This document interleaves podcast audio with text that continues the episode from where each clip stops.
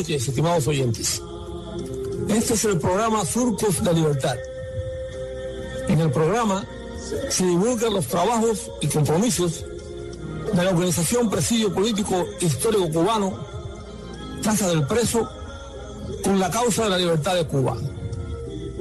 En este espacio compartimos opiniones e informaciones y servimos de vehículo de divulgación para las denuncias y actividades de la resistencia interna y de la oposición legítima que en la isla luchan por el cambio verdadero hacia la democracia. Produce y dirige quienes habla. Luis González Infante, preso político número 34028. Buenas noches, Gerpardo. Buenas noches, Luis, y buenas noches a todos nuestros compatriotas de nuestra esclavizada y sufrida isla y a nuestros hermanos de aquí del exilio.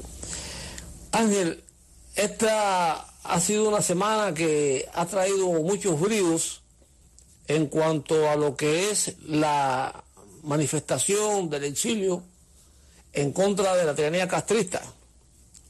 Y esta se manifestó el lunes pasado en el juego de pelota que se realizó en West Palm Beach, aquí en la Florida, a varios kilómetros de aquí al norte de, de Miami, donde una gran cantidad de jóvenes, mayormente de aquí de Miami, fueron a, a este lugar, al juego de pelota, a manifestar y pedir por la libertad de Cuba. Ahí se originó eh, un, un hecho muy singular, que fue una chica que se tiró al terreno con, la, con una pancarta de un brazo extendido con la con una de las esposas eh, rota, que fue aquella imagen que salió de Osorbo cuando fueron a detenerlo, y se ha convertido eso en un buen, es un buen símbolo, es un buen símbolo de libertad y de, y, de rebeldía.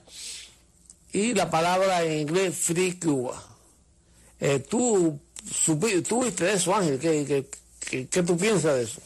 Efectivamente, Luis, se ve una imagen bastante aguerrida y que muestra cómo la juventud está tomando conciencia tanto dentro como fuera de Cuba y las que están aquí fuera de la isla en un país de libertad pues no ignoran la realidad que están sufriendo sus hermanos. Pero lo más significativo es que son jóvenes eh, nacidos aquí, que han estudiado aquí, pero sin embargo, a pesar de que en muchas universidades le han estado lavando el cerebro a la juventud con la farsa de que eh, de la realidad sobre Cuba, pues hay muchos jóvenes que de verdad están viviendo la verdadera realidad y conociendo los desmanes, los atropellos, eh, los abusos, eh, la violación de los derechos humanos que de por décadas viene sufriendo este pueblo. Y esta muchacha esta joven de 23 años, pues mm, también eh, siente ese fervor patrio por la tierra, no de ella, sino la tierra de sus antepasados, la tierra de, efectivamente de sus abuelos porque, y de sus padres, porque ella bien narra de que todo ese ímpetu que tiene ella de conocer y de saber lo que es, eh, lo que fue Cuba, lo que es un país sin libertad, sin democracia, pues se inculcado últimamente por lo sufrido por su abuela allá en allá en Cuba, Georgina Chirino, que fue una activista eh, estuvo al principio de las, últimas décadas en el movimiento 26 de julio, pero de pronto comprendió eh, la traición y el rumbo totalitario que iba a tomar la revolución y en el 61 pues tomó un avión y vino para aquí los Estados Unidos. Aquí su abuela pues colaboró grandemente con las mujeres Más por Cuba, eh, participó en muchas marchas y protestas y, él creció con ella y cuenta que a ella se parece. Esto ha sido un hecho muy significativo de que esta joven eh, pues se lanzara al campo de juego con ese cartel pidiendo libertad para Cuba. Hay una cosa muy significante, Luis, que yo vi en sus declaraciones, de que tú recordarás como en el año 1999, en el juego aquel que hubo, creo que fue en Indianápolis, entre mm, Cuba y Canadá, creo que fue ese juego, donde un compatriota nuestro se lanzó al terreno con un cartel pidiendo también eh, libertad para Cuba. No sé si, Sí. si fue Tintorero, me parece. Sí, Tintorero. Fue el que lo hizo y que fue golpeado, en aquel entonces fue golpeado por los mismos miembros del equipo de pelota. Sin embargo, pues esa imagen eh, la llevó ella a su, a, su mente.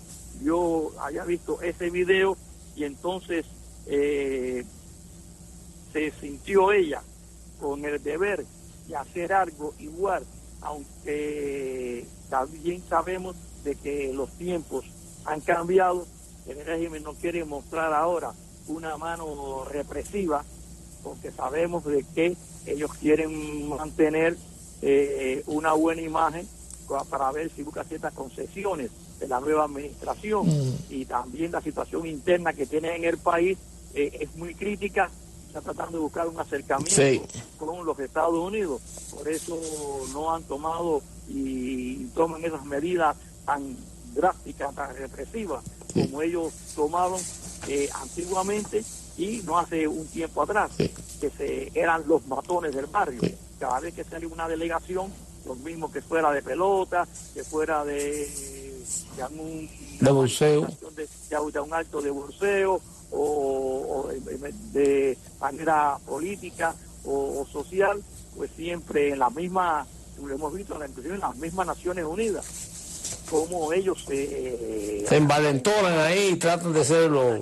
y son los, son los, los Los- matones, los matones del barrio. Entonces, pues a la fuerza quieren imponer su criterio. Sí. Parece que ellos ahora temen de que puedan perder más de lo, de lo que están perdiendo y tratar de buscar un acercamiento y por esa razón yo creo de que eh, no tomaron una medida tan drástica contra, contra No, no, Ángel, también hay una cosa. Eh, ella sorprendió a toda esa gente. También. Y también, como quiera que sea, es una mujer, que no es fácil tampoco, tú sabes, derribarla ahí en el terreno y caerla arriba. Ellos se midieron, eh, se midieron mucho, ah, pero también está lo que tú dices, hay una época diferente, eh, son otros jugadores de béisbol que no vienen con, con ese veneno que las están inculcando aquellos primeros que venían aquí, porque que recuerda que aquellos jugadores incluso cuando entraban a la, cuando entraban a presidio también eran parte de la guarnición dando golpes. Mira, aquí yo tengo una información acerca de esta muchacha, eh, de esta joven, que voy a leer para aquí, y después vamos a oír un audio de algunas declaraciones que hizo ella aquí a un a un a un canal eh, de televisión local. Mm, Dice esta muchachita, tenemos que vivir con coraje y con honestidad. Tenemos que hablar la verdad de lo que está pasando en nuestro país. Afirmó la joven cubanoamericana que el pasado lunes se lanzó al terreno de béisbol pidiendo libertad para Cuba durante el primer juego del equipo de la isla en el preolímpico de las Américas con sede en Florida. Cubanos, no tengan miedo, porque tienen nada más que una sola vida. Dijo también el mensaje a sus compatriotas Kiel Alessandra Cabrera, es como se llama ella, de 23 años, que en un momento del partido entre Cuba y Venezuela corrió hacia el diamante sosteniendo un cartel con el rótulo Free Cuba, libertad para Cuba. Tras algunos minutos en que parte de la afición reunida eh, de Bull Park of the Palm Beach, en West Palm Beach, aplaudió y vitorió el gesto de la muchacha, hasta que agentes de la policía procedieron a retirarla de la instalación. En declaraciones a un reportero de un canal local, Cabrera dijo que esta era una manera de atraer atención para hablar de todas las cosas que están pasando en Cuba, todas las injusticias que están pasando en Cuba. De hecho, la televisión cubana transmitía en la tarde de este lunes el debut de la selección nacional ante su similar de Venezuela, que concluyó con derrota antillana de cinco carreras por seis en el torneo clasificatorio para el Tokio 2020. Dice, dice, dice, eh, eh, espera un momentico, dice Alexandra, que vi que alguien estaba yendo por una pelota y algo dentro de mi mente dijo, ahora es el momento, vete a correr. Y empecé a correr, relató la joven. Estaba muy nerviosa, pero yo no tenía miedo porque yo sé que era una cosa muy necesaria. En este país libre me arrestan y después yo tengo la posibilidad para defenderme aquí en este país hay justicia. Entonces, no, yo no tenía miedo, insistió. ¿Qué tú decías, Ángel? ¿Querías agregar algo? Muy significativa que ella dijo, dice, si las personas que estamos fuera del país no tenemos el valor para revelar lo que pasa allí, ¿cómo vas a esperar que los de adentro lo hagan? Sí. Entonces hay que mostrarlo, aunque todos siempre tememos. Vengo de una familia perseguida. A mi abuela intentaron asesinarla mi madre trabajaba junto a una infiltrada de la seguridad del Estado que intentó llevarla engañada a Cuba. Eso nos vuelve paranoicos, desconfiados. Mi mamá creció con esos temores y yo igual. Es un miedo generacional, pero hay que alzar la voz para que no siga pasando. Otra parte de la declaración dice, acerca de la reacción de los beisbolistas sobre el terreno, dijo, ellos estaban sorprendidos, pero de verdad me miraron y como que aceptaron lo que yo estaba haciendo. Y algunos estaban emocionados, apuntó. Había dos peloteros venezolanos que estaban emocionados, estaban conmigo y el mensaje que yo estaba dando al público. Cabrera, quien estudió en la Universidad de Florida, reconoció que antes de saltar al campo de juego pensó en el histórico partido entre el equipo de Cuba y los Orioles de Baltimore en 99, al que tú te referiste anteriormente cuando un cubano realizó un gesto similar al suyo y terminó siendo atacado por algunos de los atletas de la isla. En la tarde de este lunes nada, parecido ocurrió. La chica salió ovacionada por muchos de sus compatriotas en el estadio. Eh, durante este primer juego, en busca del único boleto en disputa rumbo a los Juegos Olímpicos de Tokio, fueron pocos los momentos en que dejaron de escucharse los gritos de patria y vida abajo la dictadura y Díaz Canel. Bueno, tremenda palabrota que resultaron ahí a Díaz Canel. Pero vuelvo a insistir, Ángel, eh, cómo la juventud, esa energía, esa fuerza de trasladarse desde aquí de Miami hasta West Palm Beach, después llegan a los palcos, eh, saben hacer sus demostraciones con fuerza, con bulla, con, eh, con entusiasmo, y después volver a regresar acá. Es decir, lo mismo que hacíamos nosotros hace años atrás, atrás, y que pensábamos que quizás se estaba perdiendo ese fervor, lo estamos viendo en esto. Y mayormente, Ángel, como tú dices, son muchos de los muchachos nacidos, criados y estudiados aquí en este país. Ángel, te propongo que, escuchemos un audio de una de las una declaración que hizo eh, Keila aquí precisamente a uno de los canales aquí de televisión mm, de Miami. Vamos a oír sobre esto que hiciste, ¿lo tenías eh, pensado? no necesariamente, yo pensé en ese momento, unos días para atrás, que yo sé que pasó para atrás en el juego del 99 con los Orioles y contra Cuba y siento que eso fuera la única manera para coger la atención que necesitamos para hablar de todas las cosas que están pasando en Cuba, todas las injusticias que están pasando en Cuba. ¿Cuándo fue que decidiste buscar el momento exacto para lanzarte en el estadio? Bueno, vi, había un momento que los jugadores estaban en ahí en el field y um, no sé, vi que alguien estaba yendo por una pelota y algo adentro de mi mente digo, dijo, ahora es el momento, vete a correr y empecé a correr y, ya, seguía, no miré para atrás. ¿Sentiste miedo? Estaba muy nerviosa, pero yo no tenía miedo porque yo sé que era una cosa muy necesaria y lo peor fue que, que me van a arrestar o que en este país libre me arrestan y después yo tengo la posibilidad para defenderme y yo sé que aquí en este país hay justicia, no, yo no tenía miedo. Finalmente no te arrestaron, ¿no? Uh, sí, me llevaron, yo, yo no puedo regresar al estadio, pero por ahora de lo que yo sé no tengo cargos, pero vamos a ver. ¿Qué, qué mensaje le envías al pueblo de Cuba? Todo el pueblo de Cuba pudo ver lo que hiciste cubanos no tengan miedo, porque tienes nada más que una sola vida y en esta vida tenemos que vivir con coraje y con honestidad. y tenemos que hablar la verdad de lo que está pasando en nuestro país. En esta vida hay abundancia, hay abundancia para todos nosotros. Entonces tenemos que ir para eso y luchar para que todos nosotros tenemos esa posibilidad. Cuando te detuvieron en el estadio, ¿qué, qué fue lo que pensaste?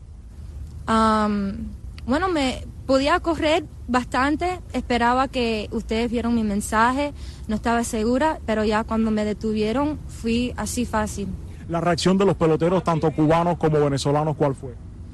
Ellos estaban sorprendidos, pero yo esperaba que alguien me iba a tirar a, a piñazo o algo, te digo la verdad, por toda la trama que hemos pasado como exiliados aquí en, en Miami, pero de verdad me miraron y me dieron una cara de acep- como aceptaron lo que yo estaba haciendo y algunos estaban emocionados, había dos peloteros venezolanos que estaban emocionados y yo sé que querían, you know, estaban conmigo en el mensaje que yo estaba dando al público.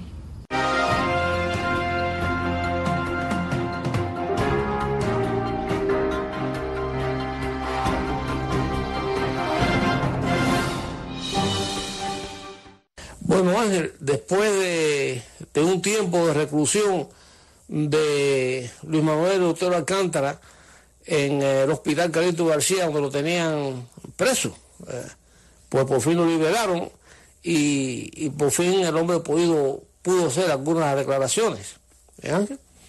Efectivamente, Luis, parece que eh, Otero Alcántara, al ser sacado de ese enclaustramiento forzoso, ese secuestro que tenía en el hospital, pues pudo hacer una declaración en entrevista con la periodista independiente Camila Acosta, que se transmitió en vivo este el primero de junio, que ofreció numerosos detalles sobre su internado forzoso en el hospital Calixto García y también aclararon sobre los videos suyos que difundieron eh, las instituciones y la propia seguridad del Estado para tergiversar eh, la situación en que, los en que se encontraba. Él mismo declara de que fue sacado a, a la, a la fuerza, ¿no? se encontraba en, en- su casa en, en huelga de hambre y así a los ocho días, siete días, ocho días que estaba en huelga de hambre, pues lo llevaron esposado al hospital y allí lo, lo, internaron y aunque en los videos aparece siempre que él está solo al lado del médico, pues es muy significativo que según él eh, estaba con tres agentes de la seguridad del Estado dentro de, del cubículo donde lo tenía. O sea, lo tenían fuertemente vigilado. Eh, una vez más, no se ve que era un secuestro que no tenían eh, para tratar de minimizar la situación en que se encontraba y al mismo tiempo someterlo, como siempre hemos dicho, a los tratamientos esos crueles e inhumanos que ellos someten a los prisioneros cuando quieren tratar de una forma de el- eliminarlo, bien a corto o a largo plazo. Sabemos que los planes del gobierno, han, han- han- del régimen, han cambiado mucho. Ya Claro. ellos se cuidan más, no en la época cuando asesinaron a, a Orlando Payá, cuando a, a Laura Pollán inocularon el, el virus en el hospital, eh, cuando mataron también a Zapata Tamayo, o sea, de que Sí. ya ahora eh, tanto, Sí, están tomando otros métodos diferentes, más...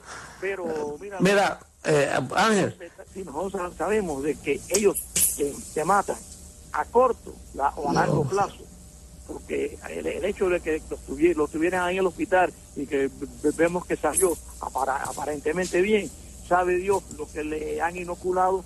sí, Ángel, vamos, va- vamos, a- Ángel, eh, vamos a escuchar unas declaraciones que hizo eh, Luis Manuel Otero Alcántara a, a Cubanet, que relata más o menos hasta donde él recuerda lo que sucedió ahí en ese hospital. Ah, bien, vamos a oír lo que es muy interesante.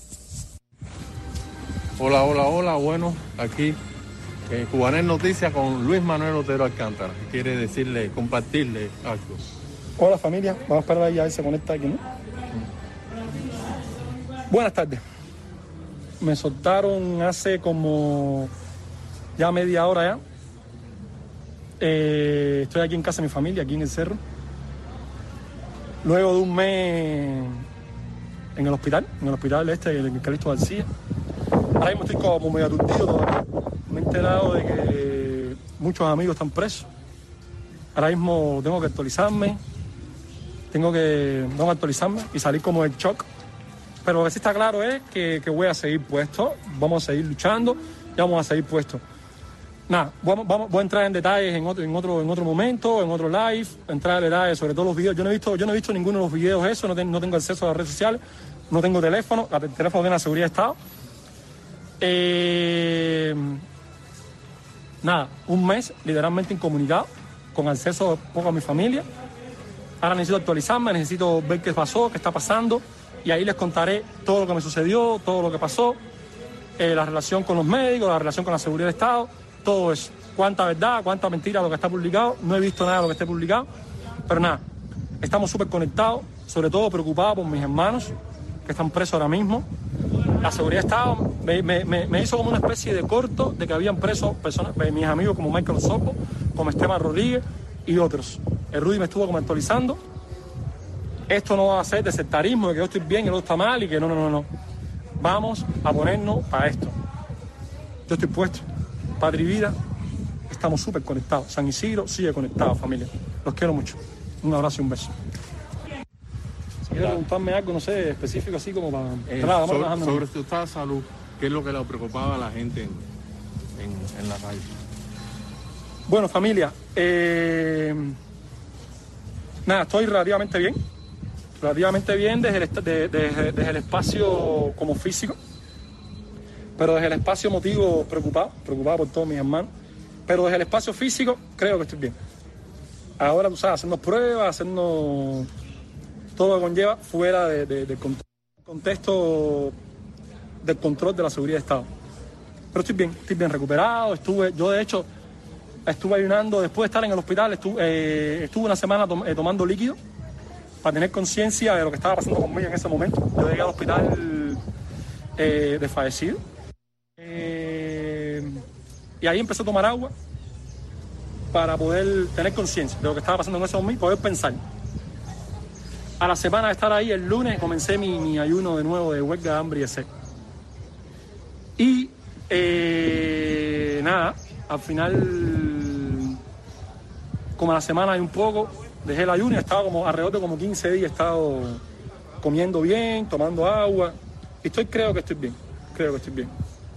Nada, La gente estuvo muy preocupada con un video donde te ves muy demacrado, así, muy flaco. Como no estás ahora, vaya. yo quiero, yo quiero realmente antear como opiniones mucho más allá. Sí, la propia relación con, la- con lo- con los médicos, la relación con la, con la propia seguridad de Estado. Quiero ver todos los videos que están para ver cuáles son los, si hay alguno de este, si hay otro momento, si hay algún video que yo verdaderamente actualicé, si hay algún video que, que- que- que me cogí. Yo quiero ver todo lo que está pasando, actualizarme, para poder emitir un juicio sobre, eh, sobre lo que sucedió. Yo estuve siete días y, casi ocho sin tomar agua, sin comer. Por supuesto, estaba demacrado. Eh, después, en esa semana estuve tomando líquido. me imagino que haya seguido demacrado igual. Y después estuve siete, eh, días, ocho días más sin tomar agua ni, ni, ni comer nada. Claro, claro, que estar demacrado. Ahora, quiero ver, quiero ver, quiero ver, quiero ver los videos, quiero ver toda la información que hay circulando. Se habla de mi familia, se habla de mis tíos. Quiero ver todo eso para emitir un juicio de valor mucho más, mucho más serio, sobre todo, y mucho más contundente. Dale, estamos conectados, familia. Pero sí es importante algo. Más allá de mi estado de salud, más allá de- de- del momento ahora mismo, seguimos conectados. Todos mis amigos, todos. Todos, todos, todos, todas, todos, todos, como se quieran llamar, tienen que estar en la calle. Tienen que estar en la calle. La seguridad de Estado tuvo un, un encuentro conmigo ahí antes de salir, me advirtieron de mil cosas, pero mis amigos tienen que estar en la calle. No comparto, no, no, no, no. No hay separación de que si uno está bien o está mal, todos mis amigos tienen que estar en la calle ya. Súper conectados. Y así, estimados oyentes, hemos llegado al final del programa de esta noche. Les enviamos un fraternal saludo a nuestros compatriotas identificados con la libertad de Cuba, a los prisioneros políticos actuales y en particular a nuestros hermanos del presidio histórico en la isla. Los invitamos a que nos reencontremos la próxima semana por estas ondas radiales. Pueden comunicarse con nosotros por nuestro teléfono 305 858-3789 o por nuestro correo electrónico ppchistórico.com. También pueden visitar nuestra página en Facebook, Presidio Político Histórico Cubano, Casa del Preso. Gracias por la sintonía y hasta entonces.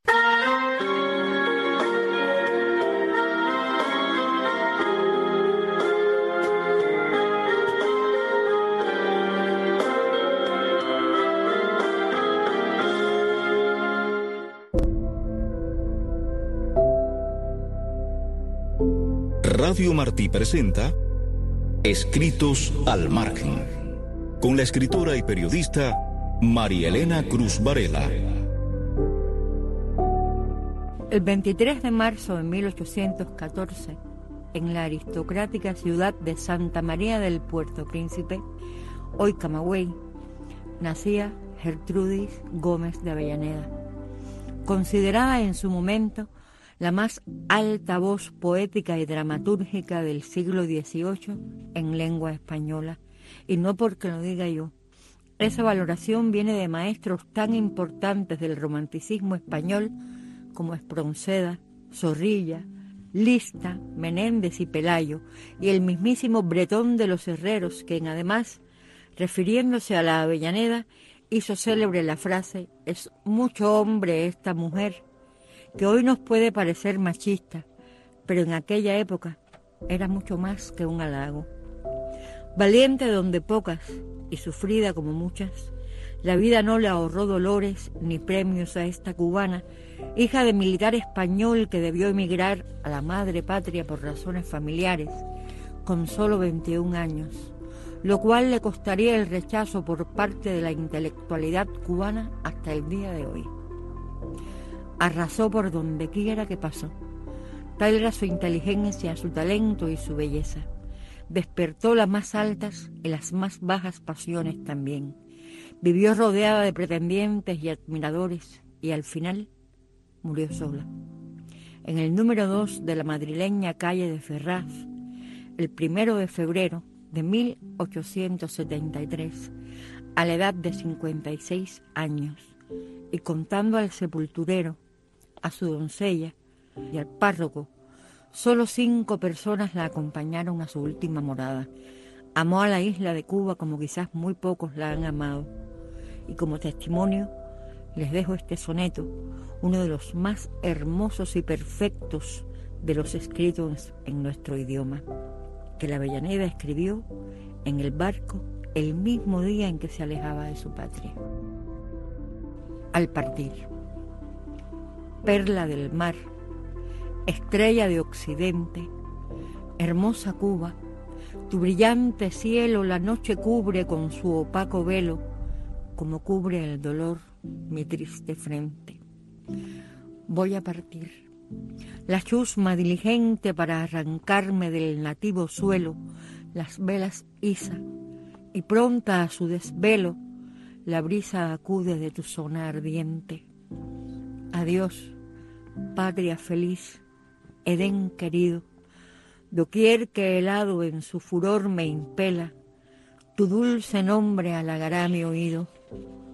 Adiós, ya cruje la turgente vela, el ancla se alza, el buque, estremecido, las olas corta y silencioso, vuela. Radio Martí presentó Escritos al margen, con la escritora y periodista María Elena Cruz Varela. Radio Martí trae a su hogar la Santa Misa de la Ermita de la Caridad que se celebra en Miami. Todos los domingos a las 7 de la mañana por esta Radio Martí y a través de Radio Televisión Martí